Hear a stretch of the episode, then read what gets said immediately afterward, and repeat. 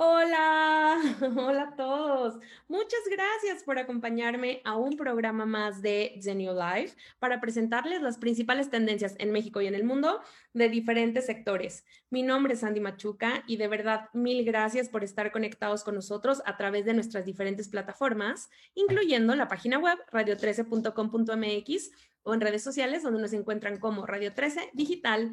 Y recuerden que en Facebook, además de escuchar la entrevista, pueden verla. Y antes de empezar con el programa del día de hoy, quiero tomarme un momento para mandarle un fuerte abrazo a todas las mamás que nos escuchan, porque estamos en la semana del 10 de mayo y justamente en esta fecha, aquí en México, celebramos el Día de las Madres. Así que un fuerte abrazo a todas las mamás y especialmente a la mía que me está viendo, estoy segura, porque todos los jueves está aquí y es la mejor porrista siempre. Eh, mamá, eres la mujer más fregona de este planeta. Te amo de aquí al infinito y nueve vueltas más y caminando despacito. amo celebrar el 10 de mayo contigo y amo aún más celebrar tu vida todos los días y que estés conmigo. No sabes lo afortunada que me siento de tenerte como mamá y ojalá algún día yo pueda ser la mitad del increíble ser humano que eres. Te amo, mamá. Y un beso fuerte y muy grande a todas las mamás. Y ahora sí, después de este momento tan emotivo, pasemos ya de lleno al tema de nuestro programa, que es la negociación. Y aunque pudiera parecer que todo el tiempo estamos negociando, a raíz de la pandemia hemos tenido que aplicar procesos de negociación en ámbitos en los que regularmente no lo hacíamos. Y es por eso que el día de hoy trajimos este tema aquí a la, a la mesa y para platicar de técnicas de negociación, de tips de negociación y muchas cosas más, quiero darle la bienvenida el día de hoy a nuestro invitadazo. Él es consultor y facilitador de procesos de transformación humana y organizacional. Adrián González, bienvenido a The New Life. Es un gusto tenerte aquí. ¿Cómo estás? Muchísimas gracias, Andy, por sobre todo el espacio y poder compartir estos temas contigo. Estoy bastante bien, la verdad es que estoy muy bien, muy contento de compartir con tu audiencia este gran tema que en un ratito más entraremos. Sí, justamente antes de entrar al tema, cuéntanos por favor un poquito de ti, de tu experiencia, para que la gente que nos está escuchando o que nos está viendo te conozca un poquito mejor. Claro. Pues mira, eh, de entrada, fíjate que mi primer profesión que, elegí es la abogacía. Entonces, ¿por, qué lo digo? Porque tiene mucho relación con el tema, ¿no? Tiene relación con el tema. Y entonces después, caminando en la abogacía, me di cuenta que eh, en lo personal me hacía como falta algo que empezaron a llamar inteligencia emocional. Y entonces era como un boom del tema y empecé a meterme en, esos, en, ese rollo del desarrollo humano. De hecho, estudié la maestría en desarrollo humano en mi alma mater. Yo soy egresado de la Ibero y estudié la maestría en desarrollo humano en la Ibero. Y de ahí, la verdad es que me seguí con los temas del desarrollo humano, programación neurolingüística, coaching ontológico, coaching transformacional, mentoría. Y bueno, mi experiencia ha sido en 10 años ser consultor y facilitador de procesos transformacionales humanos y organizacionales. Que está increíble, justo, justo lo comentaba al principio en tu presentación y es por eso que me siento como muy afortunada y muy contenta de tenerte aquí para platicar de este tema, que, que, también mencionaba un poco como eh, los seres humanos estamos negociando todo el tiempo, ¿no? o sea, es un proceso que hacemos de pronto hasta de manera inconsciente, pero a raíz de la pandemia hemos tenido que aplicar este proceso de negociación en ámbitos donde normalmente no lo hacíamos, como en nuestro hogar, que ahora no solo es nuestro hogar, entonces hay que negociar el tiempo y el espacio para que sea así casa, pero también para que sea escuela, pero para que sea trabajo, pero para que sea donde me divierto, pero donde comparto con la familia. O sea, se ha convertido un poco este, esta cosa de la negociación en algo mucho más evidente o, eh, o con más aplicaciones donde ya entran ahí conflictos de intereses y derechos muy particulares que estoy segura que vamos a tocar en un ratito.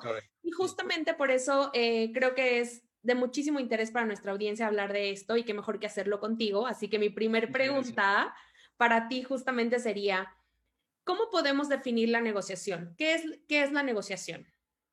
Pues mira, la, negociación desde el punto de vista eh, del... Eh, hay muchos estudios acerca de la negociación.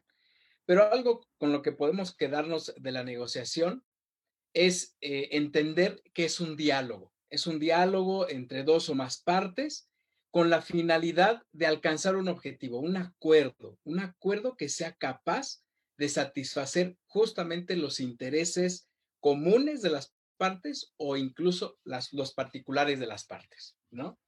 Eso es la negociación, es, es simplemente un diálogo, pero con la finalidad de alcanzar un acuerdo. Por supuesto.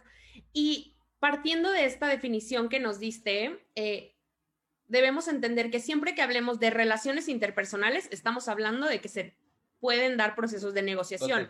Y no tenemos que ver la parte de negociación como algo negativo, ¿no? Porque de pronto dices, sí, le tengo que negociar y así. En realidad la, negociación es, es algo importante o es algo necesario en nuestras vidas. Diría yo, diría yo que la negociación es inherente a la naturaleza humana.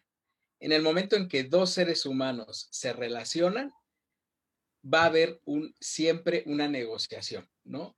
Incluso por las palabras, tan solo por las palabras mío, tuyo, ¿no?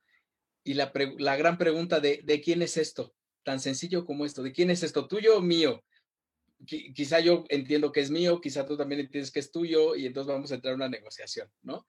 Desde ahí ya estamos en un proceso de negociación. Ya estamos en un proceso de negociación. Incluso para mí, el arte de la negociación tiene mucho que ver con la capacidad simplemente de conciliar intereses opuestos. ¿Cuántas veces en casa, eh, y, lo quiero centrar en casa por, por el tema, ¿no?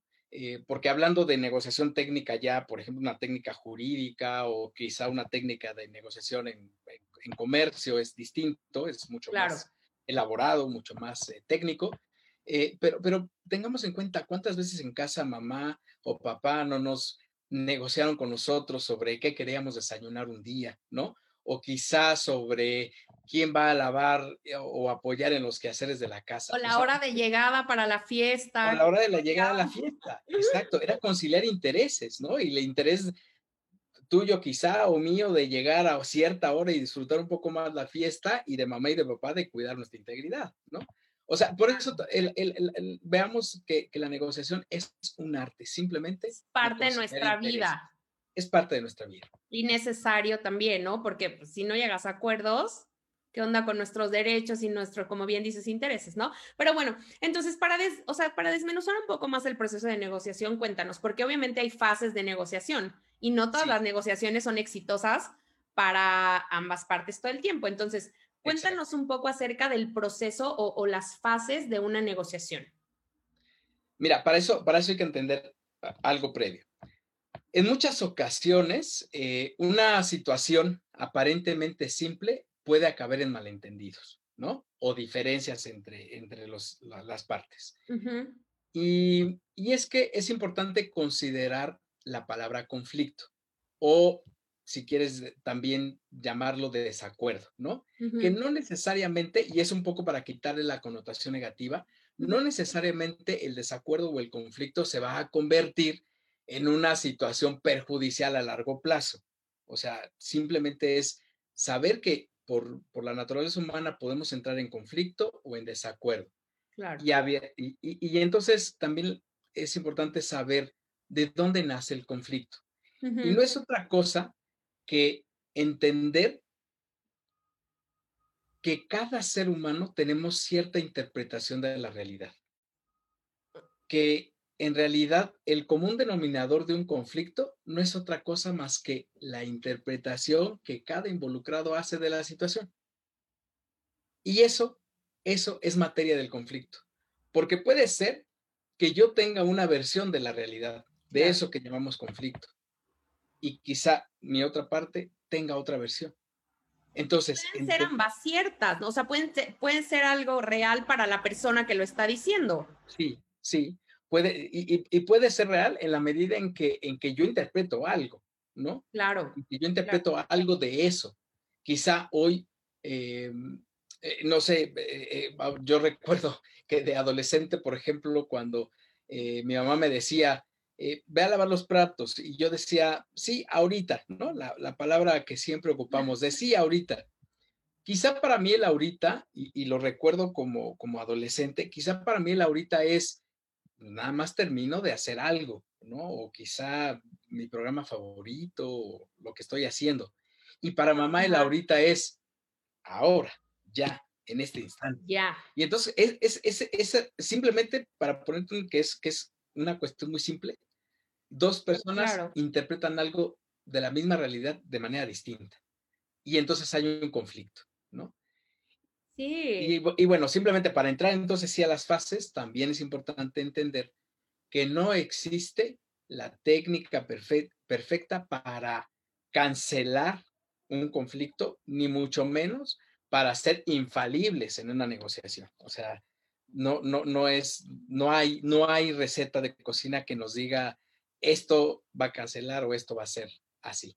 Claro. O esto va a hacer que todas las negociaciones sean perfectas, sin, ¿no? Sin ningún tipo de conflicto y todas van a salir exitoso. Sí, efectivamente. No, creo que toda la parte que involucre, o sea, dos o más personas, implica, como bien dices, que cada uno tenemos nuestra personalidad, nuestros pensamientos, nuestros sentimientos, nuestros prejuicios, las circunstancias por las que estamos pasando que pueden ser diferentes a las tuyas, ¿no? O hoy pueden ser diferentes a las que tuve ayer, ¿no? Entonces, son muchísimos factores que determinan, eh, pues al final, las relaciones interpersonales. Pero eso es lo padre y creo que seguramente tú, que eres fan de esto y que has estudiado por muchos años, esto es lo padre de trabajar con procesos humanos, ¿no? Es súper interesante.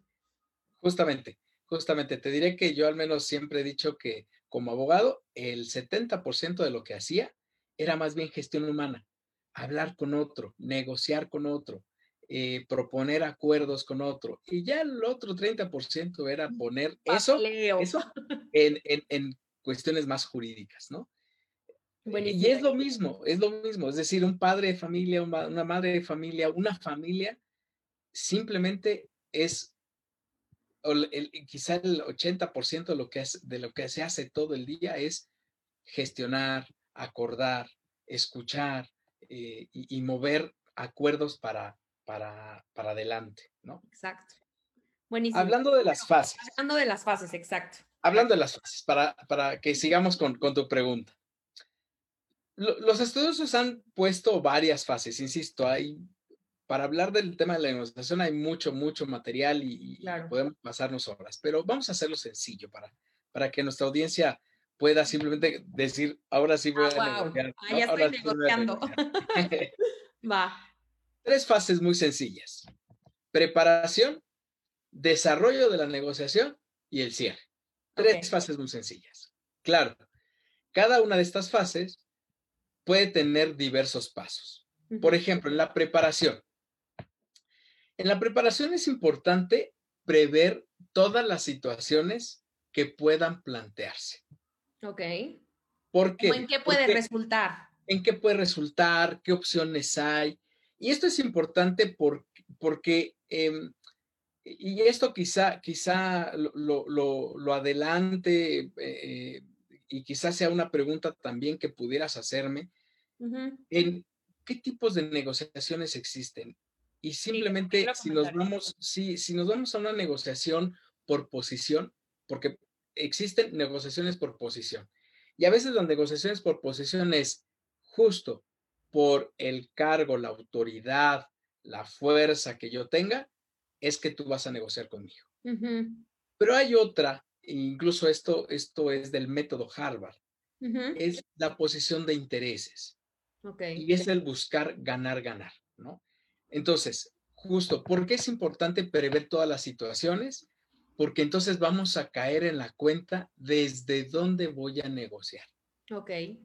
Como una posición o sea, se hace lo que yo digo y punto.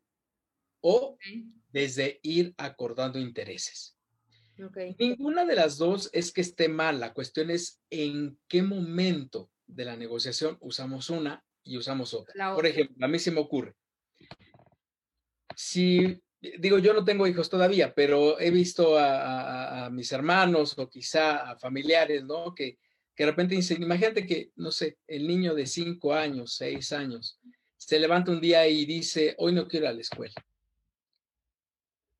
Y, el, y, puede haber dos escenarios. Una, que papá o mamá digan, a ver, aquí no es así. No es negociable. O sea, no es negociable. Te, te, levantas y te vas, ¿no? O sea, bueno, te llevo. Este, o el otro entrar en una negociación de, bueno, pero si te apuras y si vamos, te compro al rato un juguete y todo. Yo en lo personal y por la experiencia que he tenido de otros padres de familia, la segunda opción no es, no es válida, porque un niño todavía no es capaz de tomar esta decisión de si va o no va a la escuela, por ejemplo. Y entonces es más bien la negociación de por posición, ¿no? Claro. Ah, ¿Sabes qué? Tú no tomas esa decisión, te vas a la escuela y si no hay nada grave que atender, pues simplemente es asistes, vas, haces las tareas, etcétera, ¿no? Claro. Pero quizá en otras, en otros, en otros momentos de las familias se utilice mucho los intereses, ¿no? A ver, hay que salir y hay que lavar los platos o hay que eh, recoger el, la recámara o limpiar aquí o limpiar allá. Y hay muchos intereses involucrados. O, yo voy a utilizar este espacio, o no sé, quizá tenemos una computadora y yo tengo mi clase, yo tengo una conferencia y tú también tienes tu, tu clase, tu conferencia, etcétera, ¿no? Entonces, es importante por eso prever todas las situaciones, plantear opciones en búsqueda de qué? De que todos ganemos. Y en esta primera etapa, lo que les propongo es que identifiquen si es, si interesa o no negociar. Justamente con el, con el antecedente que te di. O sea, ¿esto es negociable o no? Si no es negociable, entonces no entramos a una negociación, ¿no? si es negociable. perdóname, sumando un poquito a lo que estoy diciendo, o también sabes qué, que tengan claro que quieren negociar, porque de pronto entra la gente a negociar sin saber qué es lo que quiere lograr con esta negociación. Justo. Como que entra un poco a, pues a ver qué gano. A ver qué gano, exacto. Y justo la siguiente, el siguiente paso, de hecho, de hecho es ese. Ah, ya lo dije. Identificar, exacto, porque, porque es que es como lógico, ¿no? O sea, identificar, o sea, ya identificar si es, si es negociable o no. Si es negociable, entonces el siguiente paso es identificar ¿cuál es el objetivo o los intereses que hay que negociar? Claro. Porque como bien dices, luego a veces, ¿qué estamos peleando? ¿Qué estamos negociando? Sí, luego ya, claro. Mira, han venido eh, esposos, por ejemplo, como de, ayuda de pareja, y de repente veo que empiezan con un tema A y terminan hasta el tema Z. Sí, claro. Y ninguno de esos temas han resuelto. Y entonces cuando han, han venido conmigo a consultoría, justamente es, es como reaprender a comunicarnos, reaprender a dialogar, reaprender a negociar. Y entonces, cuando, no los dejo terminar el tema A hasta que lleguen a un acuerdo. Y si en el tema llegaron a un acuerdo y están satisfechos los dos, perfecto. Ahora sí, tema B. claro. Y ahora sí, tema C. Justamente porque digo, ¿qué quieres alcanzar con esta negociación del tema A? Ah, pues Ok, ¿no? Porque si no, entonces, si no es una discusión interminable. Sí, eterna. Eterna y, entonces todo el mundo termina peleado, termina descontento, termina... Eh, por eso te decía, de una situación muy simple se puede convertir en una situación completamente, incluso a veces, no sé, no manejable o, ya tan disgusto que, claro. que se terminan peleando, ¿no? Bueno, segundo, segundo paso, identificar el objetivo de los intereses. Como tercer paso de esta primera parte, es también identificar los posibles objetivos o intereses de la otra parte. El segundo era, a ver, ¿yo qué, yo qué voy a buscar? ¿Yo qué voy a negociar? Claro, pero ¿qué estamos buscando ¿qué estará buscando la otra parte? ¿Qué estará buscando quien me está diciendo o quien tiene como tema para negociar? Y esto es importante porque existen entonces formas de negociar. Y entonces cuando te digo que la forma de negociar por intereses es que pues, se van a establecer las necesidades de ambas partes, ¿no? ¿Qué es lo que buscan y cuáles son las alternativas que satisfagan a ambos intereses, tanto intereses comunes como intereses particulares? Y quizá de esta manera, entonces entendemos que la negociación nos lleva a un ganar-ganar. Claro. A veces las, eh, yo no recomiendo mucho ponerse y plantearse en la negociación de perder para ganar o de perder, perder, ¿no? Mm, porque entonces ni siquiera se resuelve la situación. Claro. ¿Para qué, para qué estamos pues negociando, no? E, e, o sea, es mejor esta parte de ganar, ganar. Ya que tenemos identificados todos estos elementos, o sea, por eso es la parte de la preparación, viene el desarrollo, la segunda fase, el desarrollo. Y es entonces estar en, el primer paso de esta segunda fase es establecer el contacto. Aquí hago una acotación bien importante, porque parecería que hablamos de negociación y, y luego, luego nuestra mente se va a que vamos a pelear, vamos a argumentar, pero yo diría, y, mi experiencia me lo, me lo confirma, que entrar en esta segunda parte requiere de, un, de una herramienta que pocos conocen, que es la inteligencia emocional. O sea, para entrar en contacto y ya iniciar la negociación, requiero yo entender cómo estoy emocionalmente y requieres eh, y requiero también entender cómo está mi otra parte. Si los dos está muy candente el asunto y los dos todavía están muy enojados, muy encendidos, no recomiendo negociar, porque entonces se vuelve más una pelea que una negociación. Claro. ¿no? Y, cuando tienes esta parte de enojo y así, tu, tu objetividad también es, o sea, bueno, no, no tienes como buenos niveles de objetividad, entonces creo que no es, como bien dices, un, un momento ideal para negociar, nada. Sí, de acuerdo. Sí, no, no, no es un momento ideal. Exacto. entonces estás cegado por el sentimiento, estás cegado por, por lo que se siente y, no, no, vas a llegar a un acuerdo. O sea, eh, eh, los sentimientos, por, eh, así a flor de piel, nos van a tomar más, nos van a hacer que tomemos una posición de, de, negociar justamente porque esta es mi posición, porque yo soy el que provee o porque yo soy papá o porque yo no sé qué. Y entonces hay, hay más bien peligro de romper incluso lo que existe ya, ¿no? Entonces, por eso es importante. Bueno, después de, de, de, estar en contacto, o sea, una vez que estoy ecuánime, que estoy equilibrado, que quizá ya, ya me tomé un tiempo para respirar, para estar eh, en mi centro, emocionalmente hablando, entonces hago contacto con la otra persona y hablamos de las necesidades. ¿Qué requieres tú y qué requiero yo?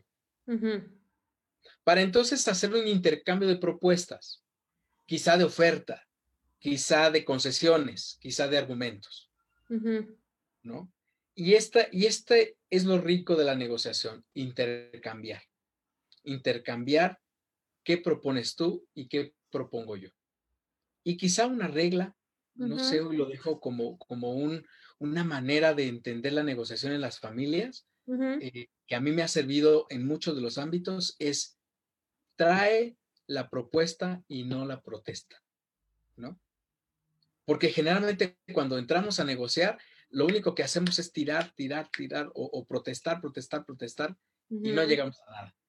En cambio, cuando llegamos con una propuesta de, ok, entiendo el punto, entiendo el momento, entiendo cuáles son tus necesidades, estas son las mías, mi propuesta y escucho la tuya son estas.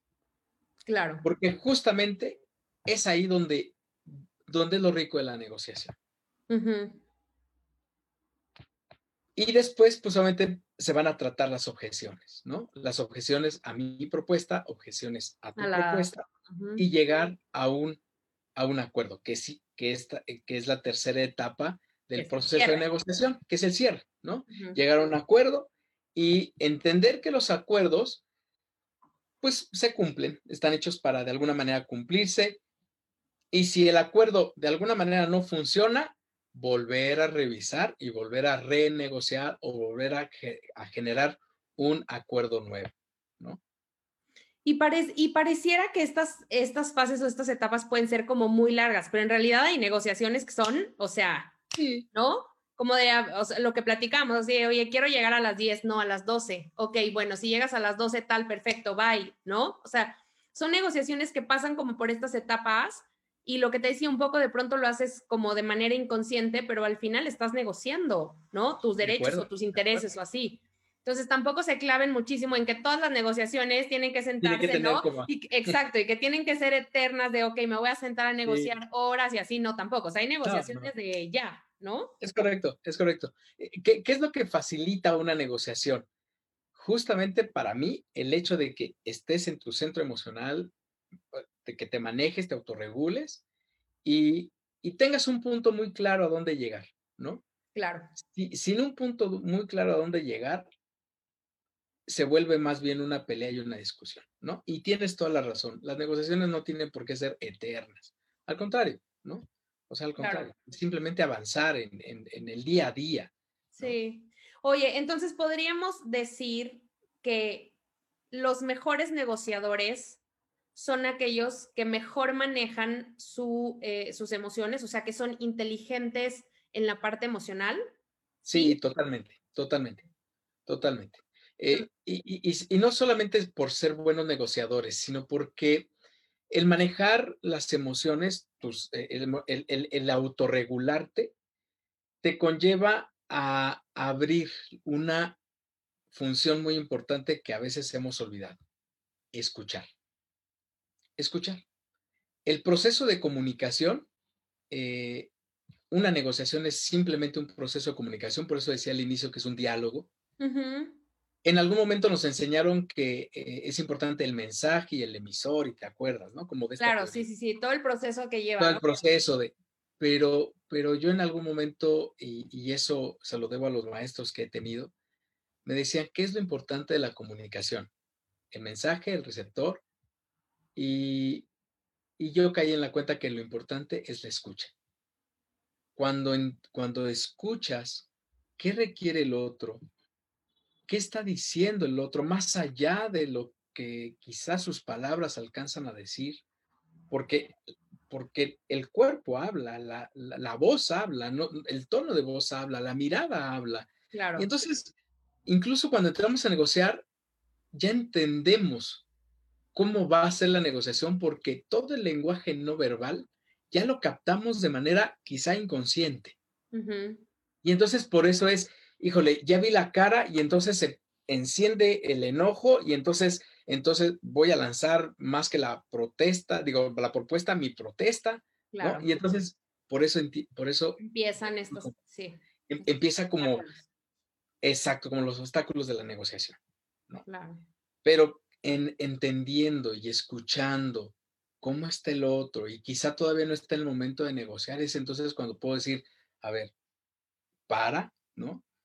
Eh, la verdad es que estoy escuchándote que estás gritando, eh, mejor paremos un momento y cuando nos sintamos en calma y tranquilo, nos sentamos a hablar. A, hablar, no a, no a gritar, no a pelear, a hablar, ¿no? Y la inteligencia emocional creo que nos daría para todo un programa. Es un tema que a mí todo un programa me apasiona, me encanta, eh, estudio muchísimo porque creo que efectivamente la inteligencia emocional es algo que todos deberíamos trabajar y desarrollar en algún momento de nuestras vidas. Te trae muchísimos beneficios, pero bueno, podríamos aventarnos otro programa de eso, estoy segura, así que eh, lo, vamos a dejar como un poquito ahí en expectativa. Pues adelante, yo, yo listo para, para ese tema. Aquí nos vamos a tres horas.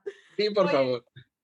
Y, pensando como en esta parte de eh, que nos habías mencionado, o sea, ya entendimos cómo es el proceso de negociación, un poco las fases, qué se hacen cada una, y ya mencionaste también algunos tipos de negociación, pero quisiera como ahondar un poquito más en eso. ¿Qué tipos de negociaciones tal vez son las más comunes, como para poder identificarlas o para saber dónde, dónde las aplicamos, aparte de las que ya nos comentaste o incluso podemos profundizar en las que ya, en las que ya dijiste? Pues mira, yo, yo, yo más bien profundizo en, en, las, en las otras dos. ¿Por qué? Porque podríamos definir o, diferenciar las, la negociación de acuerdo, por ejemplo, al ámbito, ¿no? O sea, hay negociación laboral, negociación política, familiar. Pero, exacto, familiar, pero bueno, sentándonos en lo familiar, lo que podemos eh, distinguir o nuestra audiencia puede entender es desde dónde estoy negociando. Y esa es la gran pregunta clave. ¿Desde dónde estoy negociando? ¿Desde la posición o desde los intereses? Intereses. ¿No? Y es que, vuelvo a insistir, entender desde la posición es como entender, imaginemos un iceberg, ¿no? La punta del iceberg es cuando negocias por posición. ¿no? Solamente se ve eso. Pero quizá debajo, debajo del iceberg, que es lo que no se ve y que de hecho es como el, lo más grande, lo más pesado. Lo más profundo. Lo más profundo. Están quizá intereses, eh, decisiones o, o, algún otro elemento que nos va a enriquecer la negociación. Por eso, por eso yo, y que a lo mejor no se ha hablado, ¿eh? O sea, lo que digo es, al, entrar en una negociación familiar, quizá esto que está hacia abajo del iceberg, quizá ni siquiera se ha hablado. Quizá solamente la punta del iceberg de yo quiero ir acá, o yo quiero hacer esto, o yo este, necesito usar la computadora para esto, pero yo también, y en el mismo horario, y, y entonces a ver quién puede más, y entonces vuelve más una cuestión de fuerza. Como una lucha de poderes, ¿no? Sí, sí, de quién puede más. En cambio, cuando nos vamos hacia lo profundo, sobre ver los intereses, quizá a lo mejor yo requiero usar la computadora para revisar este, mis, mis redes sociales y quizá tú la requieres para hacer una tarea o lo que sea. Bueno, ¿cuál es el interés? Y entonces podemos quizá negociar en ese sentido cuando entendemos lo más profundo, los intereses. Y ser mucho más empático también, ¿no? Sí, sí. Y, es, y es algo que, vuelvo a insistir, eso solamente lo da cuando afinamos el oído y escuchamos más allá de lo que dicen las palabras. De acuerdo. Entonces, pensando en estos dos tipos de negociaciones, tú recomiendas siempre que, hagamos como, o, en la mayoría de los casos, que siempre sea negociación por intereses, ¿no? O sea, como que entiendas, escuches al otro, que seas empático, ¿no? Que tengas claro como qué está esperando y qué estás, o sea, qué está esperando la otra parte y qué estás esperando tú, etcétera. O sea, es como, como la mejor, la negociación ideal, ¿no? Es la ideal y la que nos va a llevar a este ganar-ganar, ¿no? Porque de lo que se trata es que todos tengamos un, acuerdo que favorezca los intereses comunes, es decir, y, eso es importante, a ver, ¿qué, ¿qué, es lo que nos hace, qué, intereses tenemos en común? Ah, pues esto. Y quizá podemos partir desde ahí la negociación, en vez de, de hacer grandes las diferencias, nos acercamos entendiendo que ambos, ambas partes, hagamos algo. Y quizá tenemos ciertas particularidades que podemos entonces sí, simplemente negociar. Y quizá ya no es tan pesada la negociación. ¿no? Claro. Y, y, y entonces, partiendo de todo lo que nos acabas de compartir, me gustaría de alguna manera ir cerrando esta conversación con la siguiente pregunta. ¿Cuáles son los cinco tips que le puedes dar a la gente para negociar de manera efectiva o positiva? Así, cinco tips que nos puedas dar. Cinco tips. A ver, el primero, y este para mí es el fundamental, mantener separado a las personas de los problemas. A las personas se les trata con respeto, con, con, con honor, y los problemas quizá simplemente son una manera de entender la realidad. Entonces, en la medida en que mantienes separada a la persona con el problema, es que puedes entrar en esta escucha empática, ¿no? Ok. Mi primer tip. Primer tip. Mi, mi primer tip. Mi segundo tip. Jamás negociar desde la posición, sino más bien mirando intereses. Ok. ¿No? Perfecto. Tercer tip. Mm, el diálogo y la confianza permiten generar ideas de valor. Ok. Cuando entramos en este diálogo y en esta confianza, podemos entonces sí hacer propuestas que incluso sumen a ambas partes. Y esto es lo importante, que sumemos, que sean ideas de valor.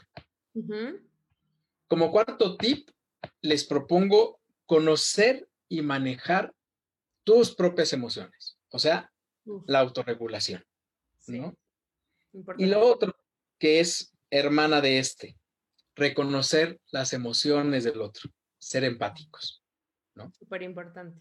Oye, y no solo en negociación, creo que estos tips aplican para muchas otras cosas, pero bueno, en negociación indudablemente nos ayudarán a hacer negociaciones mucho más asertivas.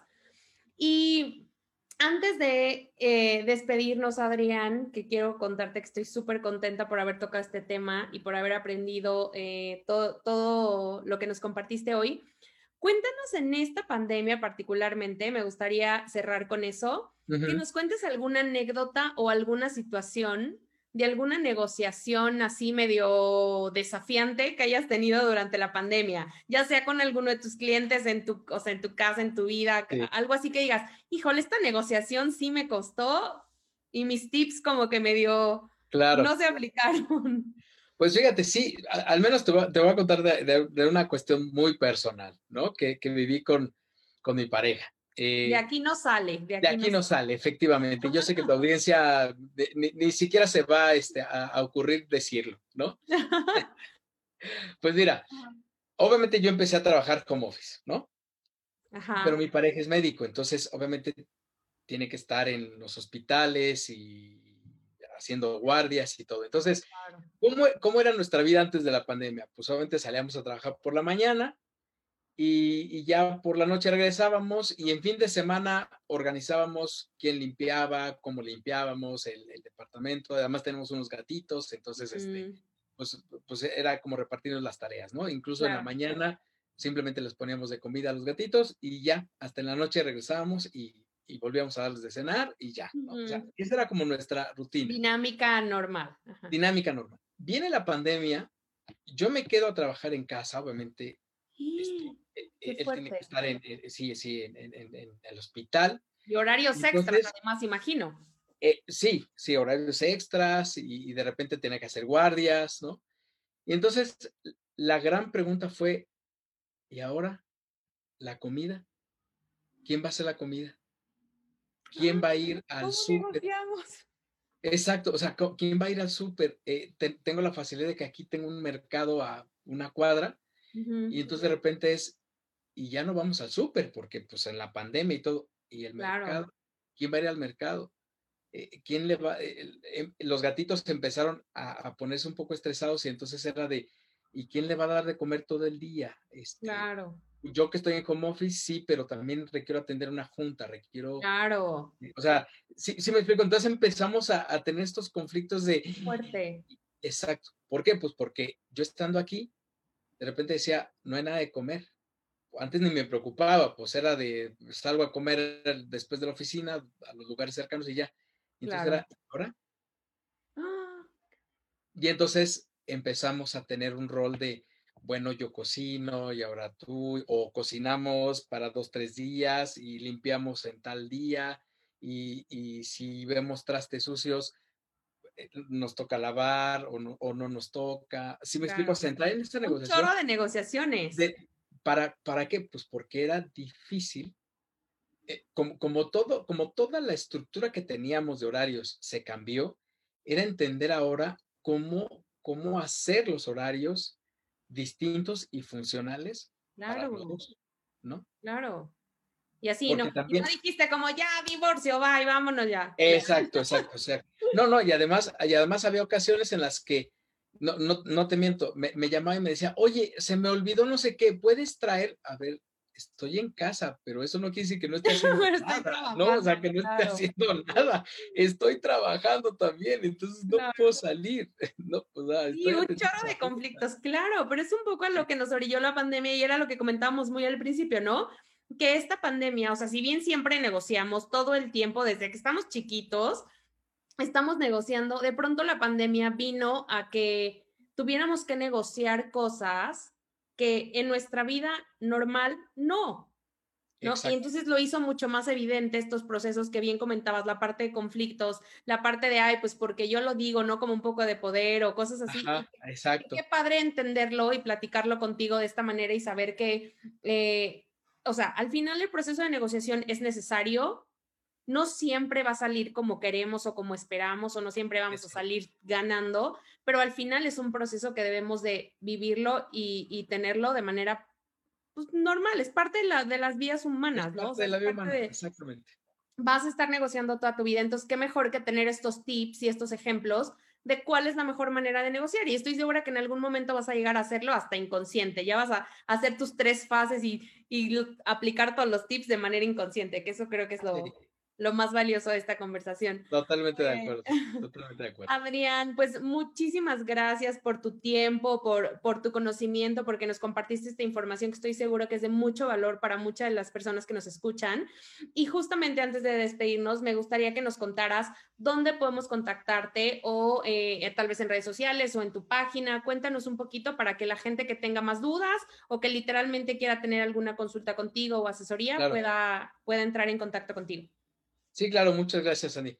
Pues en primer lugar, en mi teléfono, en mi teléfono eh, celular, eh, se los comparto, es el 55 5106 1997.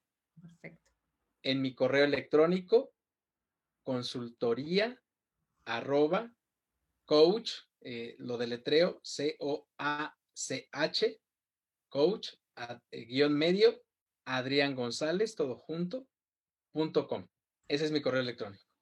Buenísimo. Mi página, mi página de internet eh, se parece, ¿no? Es www.coach-medioadriangonzález.com y en mi Instagram, que es a, de um, Adrián. así, Adrián. de um. Que el que estoy haciendo aquí abajito seguro, pero. Exacto, exacto. Buenísimo. De, de um, ¿no? O sea, con H intermedia, de desarrollo humano. ¿no? Perfectísimo. Y, cualquier cosa que requieran acerca de inteligencia emocional, toma de decisiones, proyecto de vida o administración del tiempo, liderazgo, comunicación, etcétera. Te buscamos. Por supuesto. Te buscamos. Pues Adrián, muchísimas gracias por estar hoy aquí, por tu tiempo y a toda la gente también que nos escuchó y nos vio el día de hoy. Les mandamos un abrazo, muchas gracias. No olviden también seguir a Radio 13 en todas las redes sociales, nos encuentran como Radio 13 Digital y a mí en Instagram como Sandy Machuca. Te mando un abrazo, Adrián. Muchísimas gracias. Gracias, Sandy. Gracias a tu audiencia. Hasta luego. Bye.